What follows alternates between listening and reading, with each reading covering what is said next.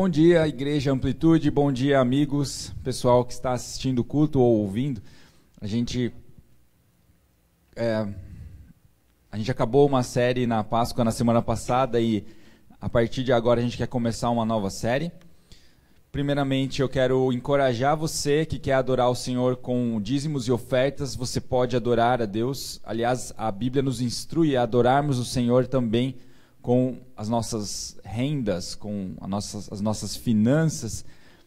Provérbios fala para a gente dar para o Senhor do nosso bom depósito, darmos ao Senhor o que nós temos de melhor, da nossa melhor colheita.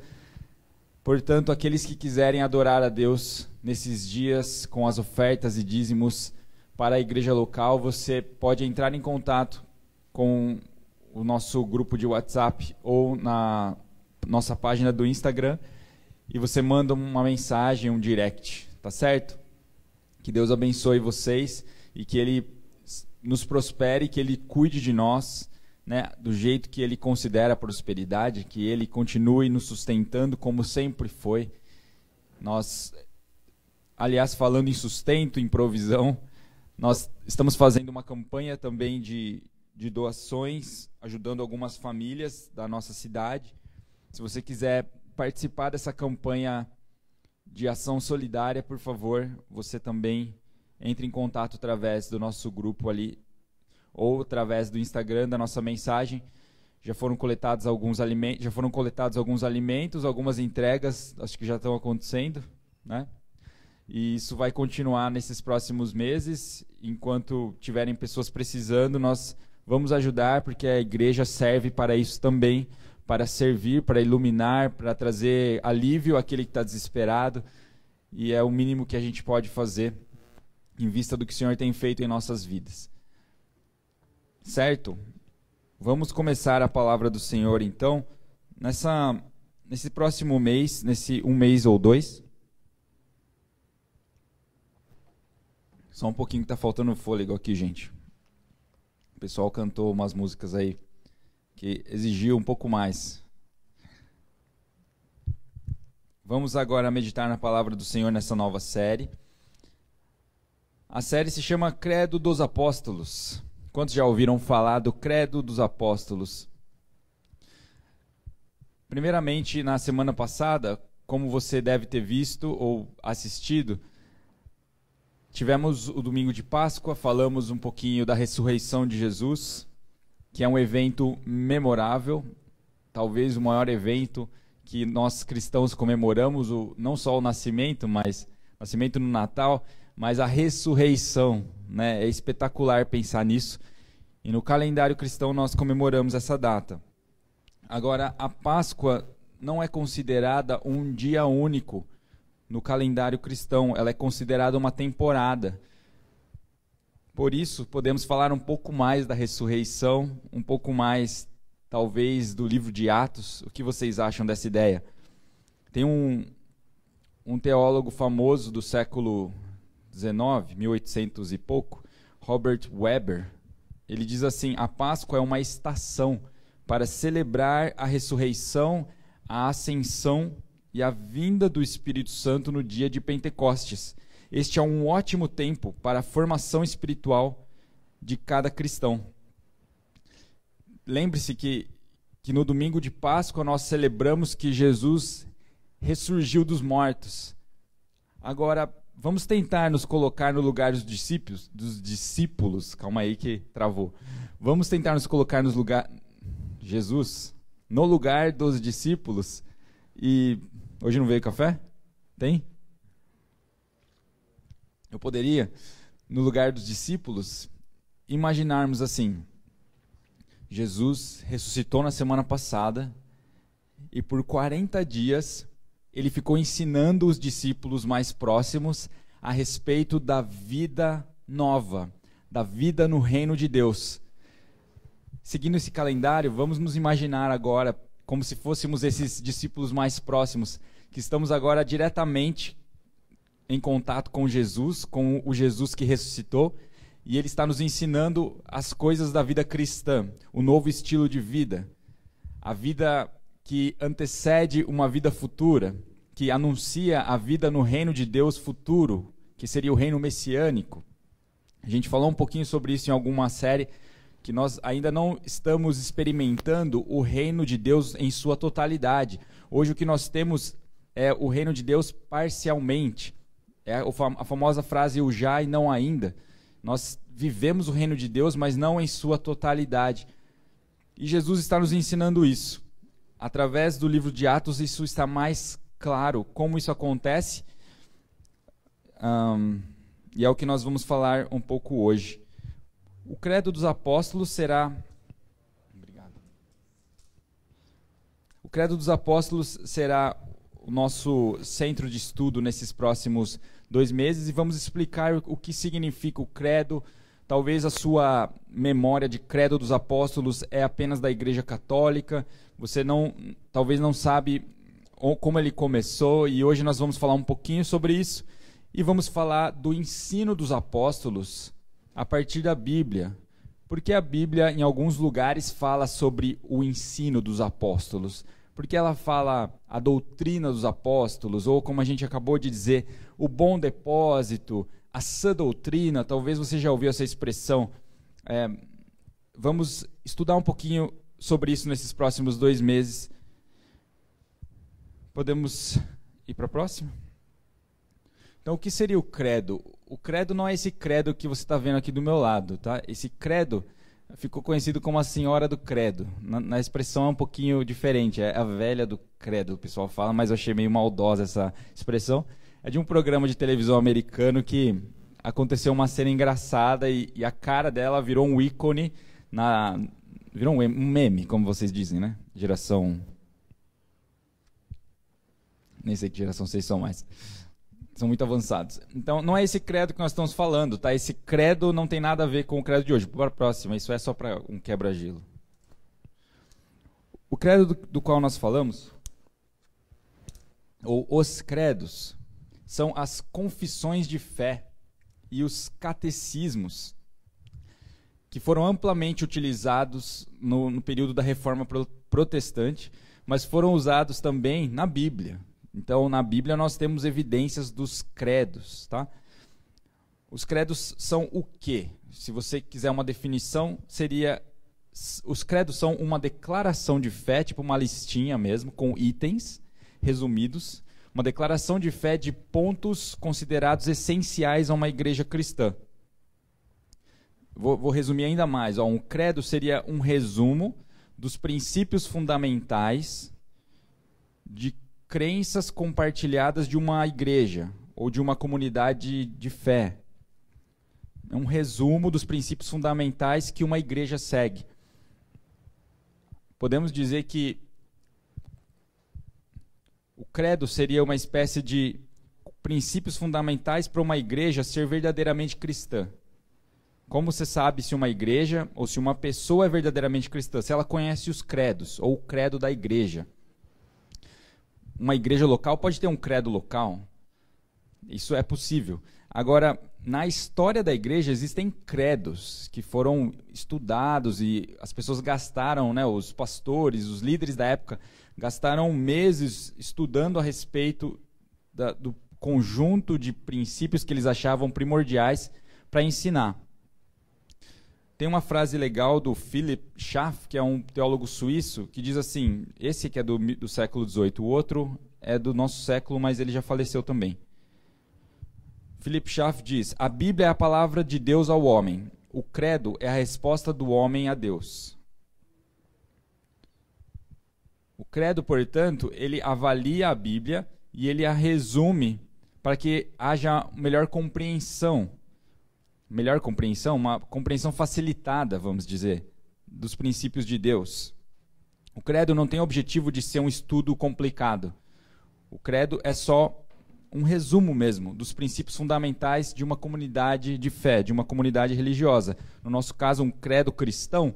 Vou, vou citar um exemplo. O credo de Nicéia, do ano 300, ele foi um credo que teve o objetivo de falar sobre a doutrina ou o ensino da trindade de falar que Deus era triuno.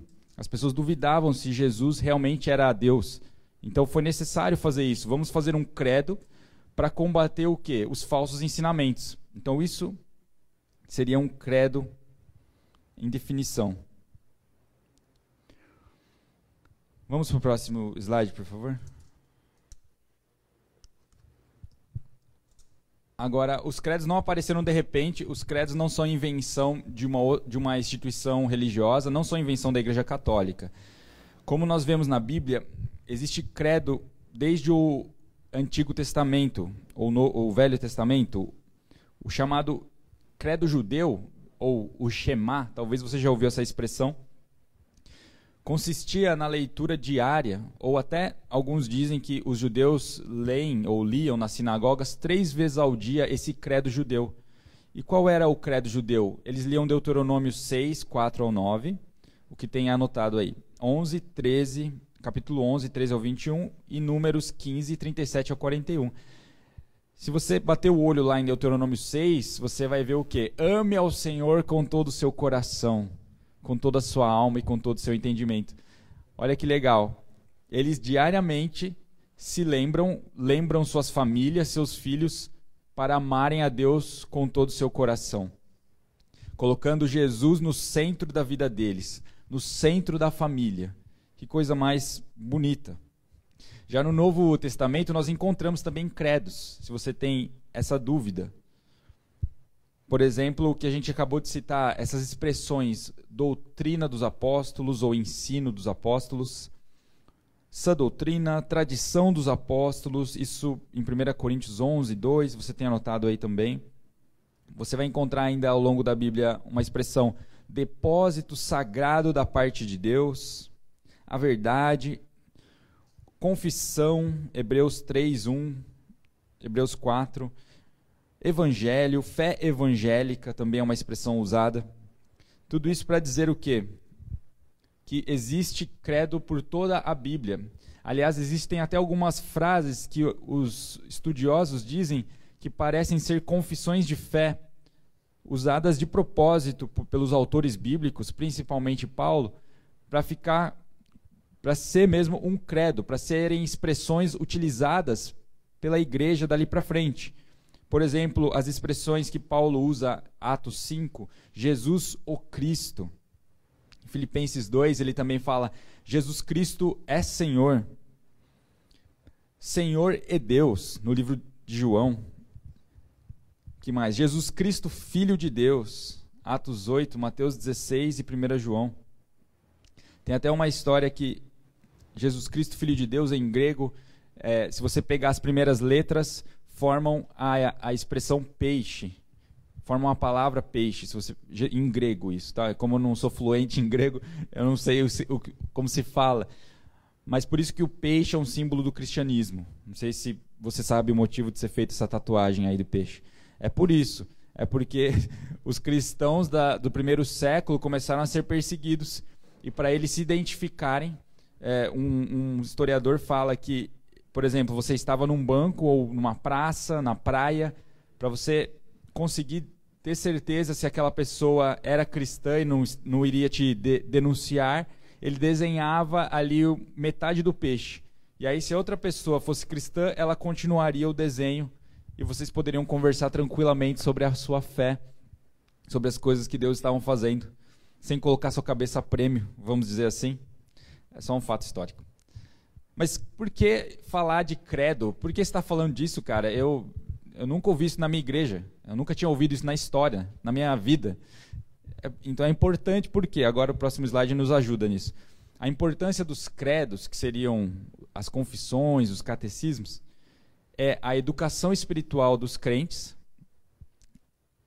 é o crescimento espiritual saudável de uma igreja, de uma comunidade, a importância ainda é a unidade da igreja.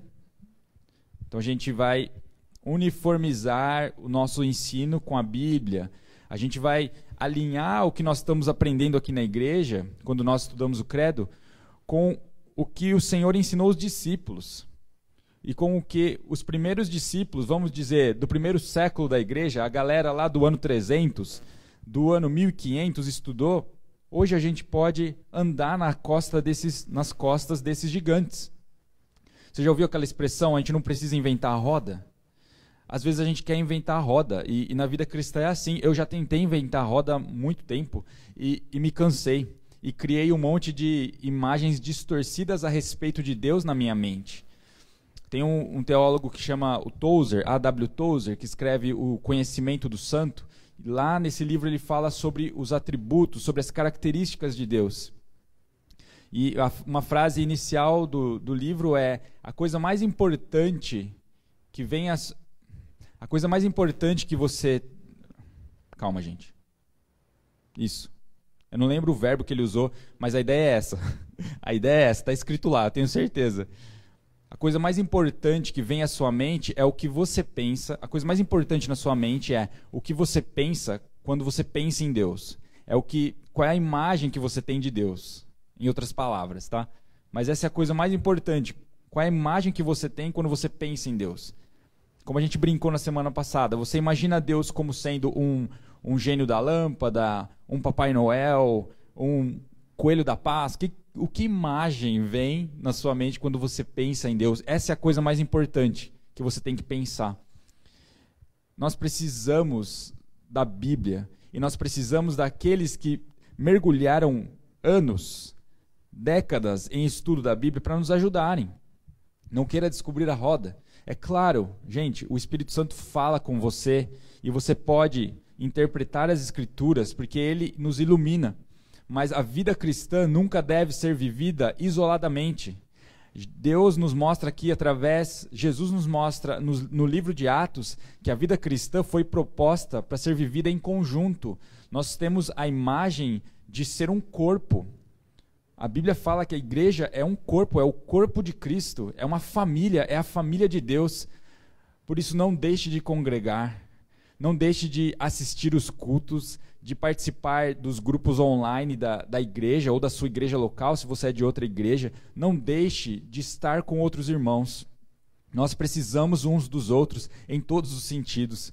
Deus nos criou para andarmos juntos, para aprendermos um com o outro, para orarmos uns pelos outros para abençoarmos, para ajudarmos, para sermos consolo uns para os outros, para sermos pés e mãos de Jesus. O Espírito Santo fala através da sua igreja. Mas não podemos ser orgulhosos. Precisamos nos humilhar diante de Deus e também sermos humildes diante dos ensinamentos dos cristãos mais velhos ou dos cristãos experimentados que têm andado nas, na sã doutrina, no ensino saudável. Ok? Ainda nesse slide, eh, eu deixei escrito a importância do credo é, é defender a nossa fé e saber apresentá-la àqueles que não a têm. Muitas pessoas hoje se dizem ateias, ateus, eles não têm fé em Deus, eles não acreditam em Deus ou não acreditam em nada, talvez porque nunca ouviram o evangelho claro, como deveria ser pregado. Outras pessoas outras pessoas não, outras vantagens, outros importância, outras importâncias do, dos credos são que eles apontam para a Bíblia. Eles vão falar da Bíblia. Eles não vão inventar coisas fora da Bíblia.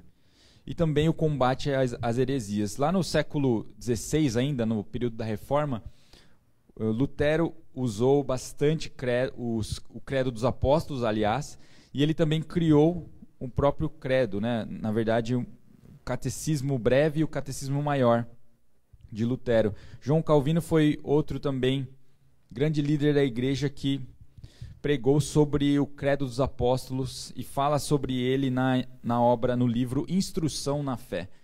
O Catecismo de Heidelberg, que é altamente reconhecido pela igreja, ele também fala do Credo dos Apóstolos. Você pode estudar mais lá sobre isso. Tem um livro, aliás, que a gente usou como base, que a gente tem usado e vai usar nessa série, que é o livro do Franklin Ferreira, não é tão pequeno, é, é um pouco mais profundo, se chama O Credo dos Apóstolos. Bem isso o nome. Agora o próximo slide nos ajuda a pôr alguns limites nos credos e no credo dos apóstolos. Eu estou falando do credo dos apóstolos, eu não estou dizendo que o credo é tão importante como a Bíblia, ok? A Bíblia é a única autoridade infalível na igreja. A Bíblia não falha os credos falham, podem falhar, podem ter falhado o credo que fizeram aí ao longo, ao longo dos anos da igreja. ali a gente tem uma imagem que mostra o credo apostólico, que foi o primeiro na história da igreja que apareceu. A gente já vai falar mais dele. Em seguida, eu coloquei a palavra de Deus como centro. Não está bem no centro, mas essa é a ideia. Ela, ela se sobressai diante dos credos. Depois nós temos ali o credo niceno, só para registrar, do ano 300 que a gente falou, e o credo de Calcedônia, do ano 451, que a gente falou algumas semanas atrás. Você pode conferir lá nas nossas redes sociais. Talvez você se pergunte, então o credo é menos importante que a Bíblia? Sim, é óbvio. Os credos não substituem a Bíblia. Os credos devem sempre apontar para a Bíblia. Eles devem despertar sua curiosidade para ir até a palavra de Deus, a santa palavra de Deus. Próximo, por favor. No próximo a gente vai falar um pouquinho do, de um símbolo da fé cristã, o que é um símbolo. A tradição da igreja protestante, o ensino da igreja protestante ao longo dos últimos anos, fala que um credo é um símbolo da fé cristã. Portanto, esse credo dos apóstolos é um símbolo da nossa fé. Por que um símbolo? Antes que você continue lendo esse slide, por que um símbolo de fé? Essa palavra era usada ali na Idade Média para ligar sempre duas ideias ou dois pontos. Servia até como contrato. A gente vai fazer um contrato de compra e venda. A gente usava um símbolo. O símbolo ele sempre apontava então para outra parte. Por isso dizemos que o credo é um símbolo da fé cristã. Nesse caso aqui do, do slide, estamos dizendo o seguinte: existem três símbolos principais da fé cristã. Um deles seria o credo apostólico ou credo dos apóstolos que nós estamos vendo.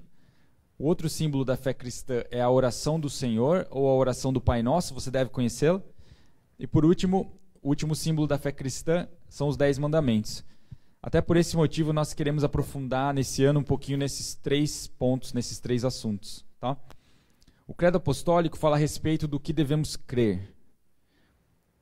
A oração do Senhor, ou Pai Nosso, fala a respeito do que devemos sentir. E os dez mandamentos falam a respeito do que devemos fazer.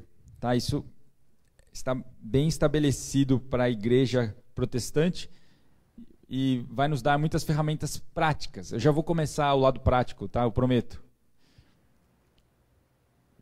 Vamos lá. Próximo slide é uma pergunta capciosa. Podemos ler a palavra de Deus agora? Acho que sim, né? Podemos? Quem está afim de ouvir a palavra de Deus sempre é bom. Atos 2, se você puder ouvir ou abrir a sua Bíblia, diz assim: os versículos 36 ao 47, ok? Portanto, Atos 2, 36.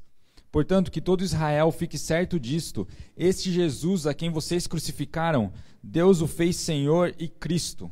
Aí uma expressão que acabamos de falar: Senhor e Cristo. 37. Quando ouviram isso, ficaram aflitos em seu coração e perguntaram a Pedro e aos, e aos outros apóstolos: Irmãos, que faremos? Pedro respondeu: Arrependam-se e cada um de vocês seja batizado em nome de Jesus Cristo para perdão dos seus pecados e receberão o dom do Espírito Santo. Pois a promessa é para vocês, para os seus filhos e para todos os que estão longe, para todos quantos o Senhor, o nosso Deus, chamar. Com muitas outras palavras, os advertia e insistia com eles: salvem-se desta geração corrompida. Os que aceitaram a mensagem foram batizados, e naquele dia houve um acréscimo de cerca de 3 mil pessoas. 42. Eles se dedicavam ao ensino dos apóstolos e à comunhão, ao partir do pão e às orações. Todos estavam cheios de temor, e muitas maravilhas e sinais eram feitos pelos apóstolos. Os que criam mantinham-se unidos e tinham tudo em comum. Vendendo suas propriedades e bens, distribuíam a cada um conforme a sua necessidade. Todos os dias continuavam a reunir-se no pátio do templo partiam o pão em suas casas e juntos participavam das refeições com alegria e sinceridade de coração, louvando a Deus e tendo a simpatia de todo o povo. E o Senhor lhes acrescentava diariamente os que iam sendo salvos. Essa é a palavra de Deus. Próximo slide. Esse é o discurso de Pedro, o famoso discurso de Pedro lá na cena da festa de Pentecostes. Essa festa de Pentecostes era a principal festa dos judeus. E, finalmente, nesse grande discurso de, de Pedro, que é o primeiro de muitos discursos do livro de Atos, Pedro começa dizendo, se você voltar alguns versículos, ele vai dizer o quê? Irmãos, nós não estamos embriagados. Eu prometo. Não, ele não disse eu prometo, mas ele falou: Nós não estamos embriagados. Porque as pessoas estavam se perguntando: que barulho é esse? Que barulho é esse que está fazendo as pessoas adorarem a Deus, que está movendo o coração das pessoas e fazendo elas anunciar as grandezas de Deus, como diz alguns versículos antes aqui. Que barulho é esse? Quando o Espírito Santo foi derramado naquela, naquela sala onde os discípulos estavam reunidos em número aproximado de 120, entrou no ambiente, naquele quarto, naquela sala grande, naquele salão, um som forte. Em, na, na, Bíblia fala, fei, o, houve um barulho como de, de vento, mas foi um barulho forte, né? O que encheu a sala foi um barulho. E os, e os discípulos então começaram a anunciar a grandeza de Deus e receberam o Espírito Santo pela primeira vez na história. Isso não é qualquer coisa. Receber o próprio Espírito de Deus no seu coração é o maior acontecimento que pode acontecer que, que você pode experimentar até então. É o maior acontecimento que você pode experimentar até hoje. Se você ainda não teve essa experiência, fala: Deus, me dá o seu Espírito. Deus, eu peço pelo teu Espírito, me dá essa nova vida, essa vida espiritual. Eu quero isso. Nós chamamos isso de novo nascimento ou regeneração. O dia em que Deus vem morar em você e ele toca o seu coração com o amor dele de um jeito que você se derrete. Mais do que você se derrete por pelas, sabe, aquele dia que você descobriu a sua esposa ou seu marido, sabe que você se derreteu e você ficou parecendo um bobo é muito mais do que isso. Porque você sente que o Deus Criador, o Deus que conhece o nome não só da nossa galáxia, que contém milhões de estrelas, mas o Deus que, que governa sobre todas as outras galáxias, milhares e milhões de galáxias que existem, Ele conhece você. Ele deu a vida dele por você. Ele te ama e ele se preocupa com a sua caminhada nessa terra. Ele criou você para conhecê-lo. Deus te criou para andar com Ele. E Ele te criou para fazer boas obras, assim como Ele faz. Esse Deus veio habitar em corações humanos. Ele não mais veio habitar no templo dos judeus. Ele veio habitar num templo construído num templo de carne, digamos, nos nossos corações. E aqui acontece na primeira vez da história esse fato memorável, que na Páscoa nós primeiro vi, vimos ele ressuscitar e ele prometeu que depois de alguns dias e foram 50 dias depois que Jesus nos ensinou alguns nos ensinou é, princípios da vida do reino, que ele enviou o seu espírito. Agora 50 dias depois, 50 dias depois, o Espírito Santo enche os discípulos, Pedro se empolga, assim como eu me empolguei, e Pedro começa dizendo: Se cumpriu a profecia de Joel 2. Vocês lembram daquela profecia Joel 2, 28, que fala: Nos últimos dias derramarei o meu espírito sobre toda a carne. Vocês lembram dessa profecia? Sim, lembro. Tem até música né, que fala disso. É, é muito legal. E Pedro estava dizendo: Começou esse tempo no dia em que o Espírito de Deus fosse derramado sobre as pessoas, que elas começariam a profetizar, a ter sonhos, nesse dia começou os últimos dias. Por isso vivemos esse, esse período da história conhecida como os últimos dias. Ela vai durar até quando? Até o dia do Senhor. Mas a gente não vai falar disso agora, totalmente. Pedro, ele encoraja os discípulos. Ele fala no versículo 21: Todo aquele que invocar o nome do Senhor será salvo.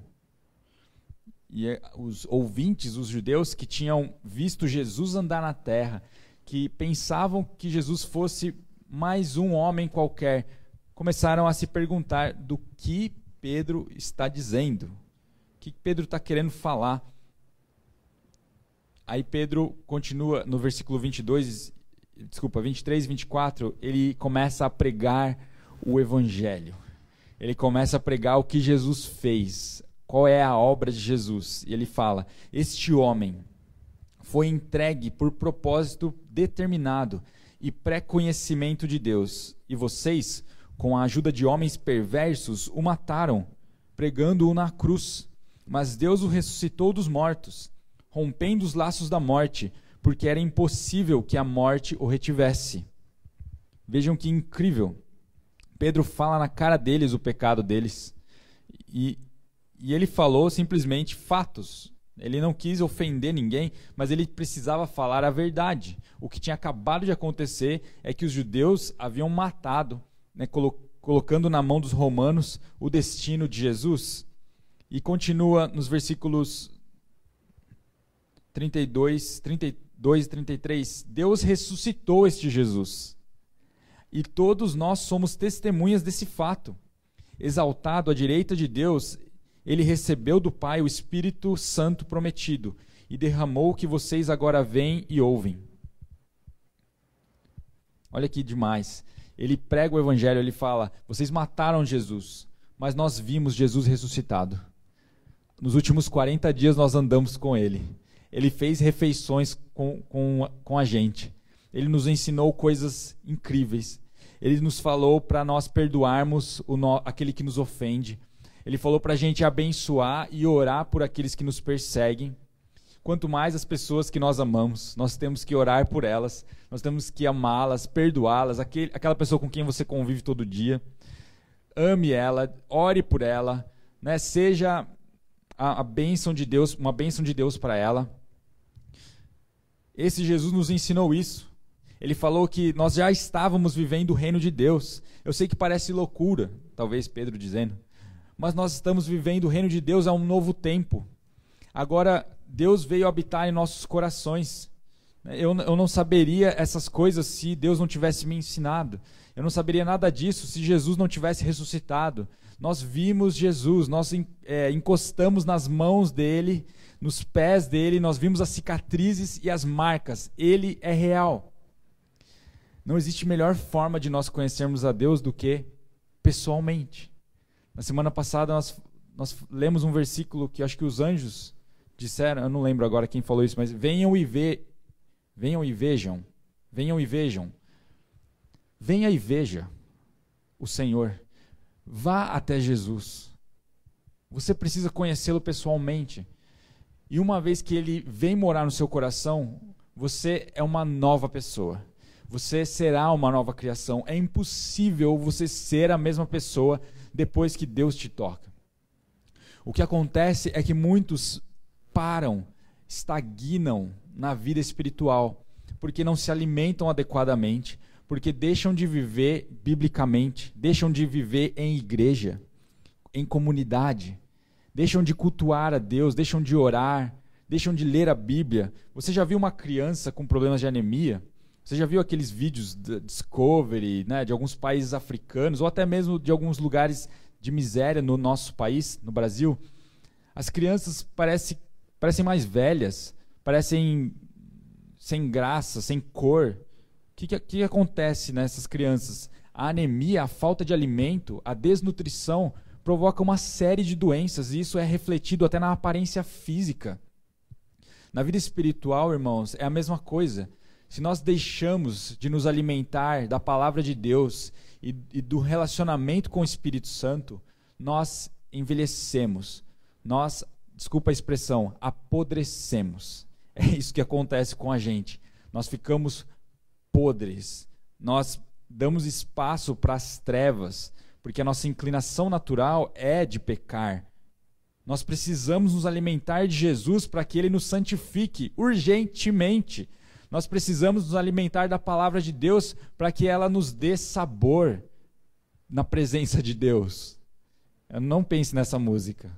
Sabor de. Não, não pense nela. O Senhor quer que você seja sal ao mundo, luz do mundo. E somente isso será possível se nós crescermos, continuarmos crescendo espiritualmente. Nenhuma família quer ver filhos pequenos eternamente. Apesar de eles serem fofinhos, bonitinhos, nós queremos que eles cresçam e que eles produzam fruto, boas obras. Da mesma forma, o Pai se alegra em que vocês produzam fruto. O Pai se alegra em que você seja uma imagem de Jesus na sua família, que você seja uma imagem de Jesus no seu trabalho. O Pai quer que você persista na fé, assim como Jesus persistiu. Jesus é o nosso modelo. Mesmo em face da morte, mesmo suando até derramar gotas de sangue, ele não desistiu. Ele cria. Ele tinha fé. Credo, eu creio. O credo significa eu creio, eu não duvido. Eu tenho confiança de que ele está no controle de tudo isso de que Jesus é soberano diante do meu caos. Qual é o caos que tem te assolado? Talvez você não está vivendo nenhum caos. Deus te abençoe, continue nessa, meu irmão. Mas se um dia o caos bater na sua porta, porque, desculpe, mas a vida é cheia de coisas desse tipo. Nós vamos enfrentar situações difíceis, momentos estranhos, e você vai falar o que Deus está fazendo comigo. Por que isso está acontecendo comigo? Igual aconteceu com Jó, e eu não vou entrar nesse assunto, senão eu vou parecer um pregador que gosta de falar a Bíblia inteira, sabe? Não é isso que eu quero. Mas o que eu quero gravar, deixar claro nessa manhã, é que o Jesus que ressuscitou enviou o Espírito Santo. E você não ouse duvidar que Ele está com você, de que Ele está com a igreja, de que Ele está nos ensinando e nos levando até Ele, nos levando até esse dia glorioso onde nós vamos nos encontrar com Ele. Quantos desejam por esse dia? Vamos continuar e caminhar para o fim. Eu me empolguei, nem sei que oração aqui, gente. Resumindo, Pedro pregou o evangelho. E isso provocou o quê? Constrangeu o coração dos ouvintes. Foi o que nós acabamos de ler aqui, tá? Eu estou mais ou menos interpretando. Os ouvintes se constrangeram com a pregação de Pedro e disseram: O que a gente vai fazer agora? Eu estou me sentindo culpado. Eu estou me sentindo pecador. Faz tempo que eu não acesso a presença de Deus. Faz tempo que eu não escuto louvor. Ultimamente no meu carro só está rolando funk. eu estou exagerando, mas sabe? A gente vai se desconectando das coisas de Deus e de repente a gente nem se parece mais com um cristão. Né? Se, se você estivesse na praia comigo, eu ia fazer o peixinho e você ia pisar o meu peixe. O que está acontecendo com a gente? Nós não podemos nos contaminar mais com esse mundo. Esse mundo já está perdido. Esse mundo jaz no maligno. O inimigo já tem o bastante de corações. A igreja precisa ser verdadeira, precisa despertar para o que o Senhor está falando e precisa praticar o que Deus já nos ensinou. O credo dos apóstolos nos desperta para isso. Igreja, não se desviem nem para a direita nem para a esquerda. Meditem dia e noite nessa palavra e vocês vão ter o quê? A bem-aventurança. Vocês vão ter o tão sucesso que vocês procuram.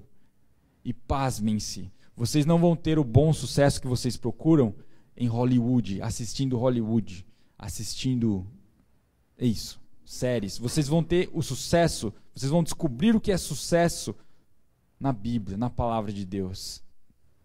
E Pedro então finaliza dizendo: arrependam-se para que tenha e, e sejam batizados, arrependam-se e sejam batizados. Lembra lá no versículo 21 que ele falou: todo aquele que invocar o nome do Senhor será salvo? Aqui parece que ele complementa aquele versículo que era do Antigo Testamento e ele fala agora assim: esse nome que vocês têm que invocar não é o nome de qualquer Deus. Paulo não está falando de Alá. Paulo não está falando de um Deus X, Paulo está falando: esse Deus tem um nome. E o Deus que fez isso é Jesus. O nome dele é Jesus. Não existe outro mediador entre Deus e os homens. E ele continua: Agora vocês estão arrependidos? Vocês querem andar com Jesus? Vocês querem viver o reino de Deus? E um dia vocês querem morar com Deus? Portanto, arrependam-se dos seus pecados e sejam batizados, para que exista perdão e, e, como continua o versículo, a gente leu aí. Arrependam-se cada um de vocês, isso, versículo 38, 39. Pois a promessa é para vocês. Ah, e receberão o dom do Espírito Santo. Pois a promessa é para vocês, para os seus filhos e para todos a quem Deus chamar. E o último destaque que eu dou, é, que a gente viu no slide, é eles se dedicavam ao ensino dos apóstolos e à comunhão, e ao partir do pão e às orações. Esse é o estilo de vida da igreja do Novo Testamento. Esse é um estilo de vida da vida cristã. Há quem diga que esse estilo de vida é o estilo de vida que vamos ter no reino futuro de Deus, no reino messiânico, onde nós vamos ter tudo em comum, onde a justiça vai ser plena, onde não vai ter choro, onde não vai ter doença. Hoje nós começamos a experimentar isso. Hoje você tem glimpses, você tem lapsos de bondade, de compaixão, e continue assim, continue crescendo nisso. Continue crescendo em generosidade, em santidade. Mas isso nós experimentamos em parte. E não vamos querer imprimir esse estilo de vida de uma maneira forçada, sabe? Ô, gente, então vamos alugar uma, uma casa e vamos morar tudo junto lá, vamos dividir que vai ser melhor. A Bíblia está escrito. A Bíblia não está escrito que isso é um mandamento. É muito bonito isso. Só que é muito bonito também cuidar da sua família. Né? Então tem gente que fala, ah, se eles iam no templo todos os dias e nas casas, então eu vou na casa do meu amigo comer o pão dele, né? Vou lá comer o arroz, o feijão dele, e eu, e eu só vou para a igreja, não vou mais trabalhar. Pode ser? Não pode. Não pode, porque isso não é mandamento. Mas se isso acontecer, à medida dos, do, que, os, que o tempo for passando, a gente vai saber que é, é o tempo de Deus. É o tempo que nós vamos estar vivendo. Hoje nós temos que trabalhar, nós temos uma cultura gigante de trabalho aqui nessa região. Não podemos abrir mão disso. Temos que cuidar das nossas famílias, mas também temos que zelar pela vida cristã. De generosidade, desses princípios, das virtudes de Deus, das virtudes do reino. Para terminar, senão vai acabar meio-dia hoje.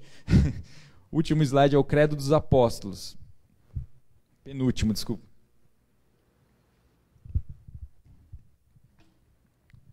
É bem resumido, tá? O Credo dos Apóstolos não foi escrito pelos apóstolos. What? O quê? Sério.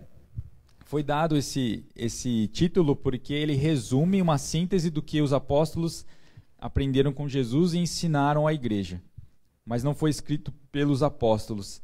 Eles uh, tiveram a sua formação origi é, original, vamos dizer, como a gente conhece hoje, só no século 8 mas alguns historiadores falam que desde o século II ele já rolava na igreja, já rolava, que baixo nível, né? Mas Irineu de Lyon, no século III, falou que existia uma tradição apostólica que, não deve, que era subordinada à escritura e que não deveria ter debate sobre ela.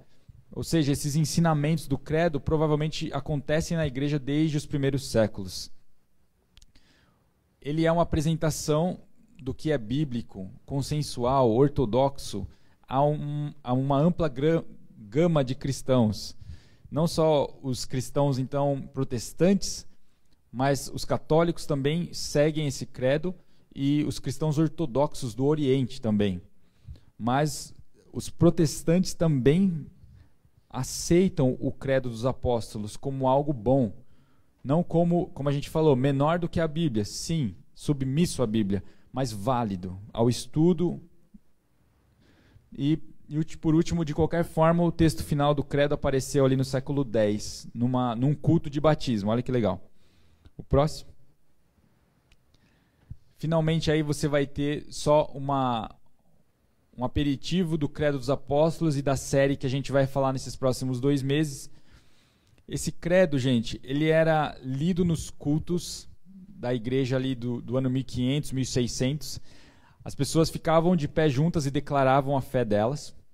Se você queria identificar um cristão na época, você falava: Você conhece o credo? Se a pessoa não conhecesse, provavelmente ela não era cristão e provavelmente ela ia te entregar para as autoridades na época de perseguição da igreja.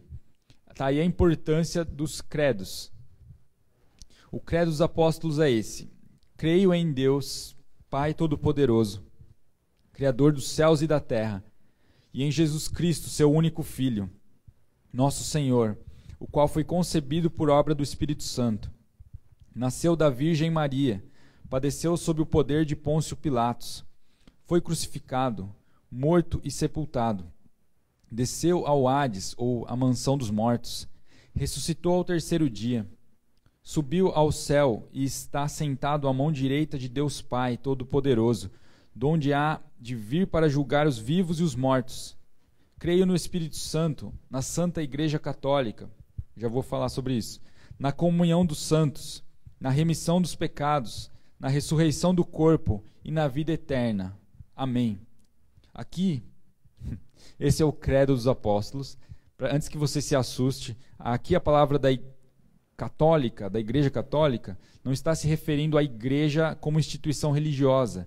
Essa palavra, a catolicidade ou a Igreja Católica, significa universal, a Igreja em toda a terra, a Igreja em todas as nações. Existem mais explicações sobre isso, a gente vai fazer ao longo da série. Na Confissão de Westminster, nos capítulos 25, 1, 2, 3 e 4, fala sobre esse significado dessa palavra. Não tem nada a ver com a instituição Igreja Católica, ok? Mas fala da Igreja Universal. Esse é o Credo dos Apóstolos. Nós vamos nos debruçar é, mais nele nesses próximos dois meses aproximadamente. Que Deus nos ajude a compreender a palavra dele que Deus nos ajude a caminharmos na vontade dEle. Amém? Vamos fazer uma oração? Pai, em nome de Jesus, nós somos agradecidos pela tua palavra, somos agradecidos pelos ensinamentos de Jesus, somos agradecidos pela forma como o Senhor usou homens, homens pecadores, homens limitados, mas como o Senhor os inspirou para falar as suas palavras, para ensinar o seu, o seu coração para nós. Eu peço, o Espírito Santo nos ensina a palavra de Deus, nos ajuda a andar na palavra de Deus e na vontade de Deus. Perdoa os nossos pecados, perdoa a forma como temos vivido, às vezes desgarrada da tua palavra ou da tua presença. Perdoa as áreas onde nós cedemos e nós achamos que tudo bem porque ninguém está vendo, nós não estamos nos reunindo com a igreja, o discipulado está distante. Eu oro, Espírito Santo tem misericórdia de nós Restaura o temor na tua igreja, que a tua igreja tema ao Senhor, pois isso é sabedoria. Nos ajude, Deus, a andar na tua presença, nos dê a tua graça salvífica, nos dê a tua graça que nos aperfeiçoa a cada dia para sermos a imagem de Jesus. Nos ajuda, Senhor, nas nossas lutas, nos dê o teu poder, Espírito Santo. Eu oro para que a tua igreja seja cheia da tua graça, seja cheia da tua paz alegria. Eu oro para que o Senhor responda às orações dos teus filhos, que o Senhor seja o nosso Pai, que o Senhor seja a nossa provisão. Liberta-nos, Senhor, dos nossos medos, cura a nossa alma, as nossas emoções.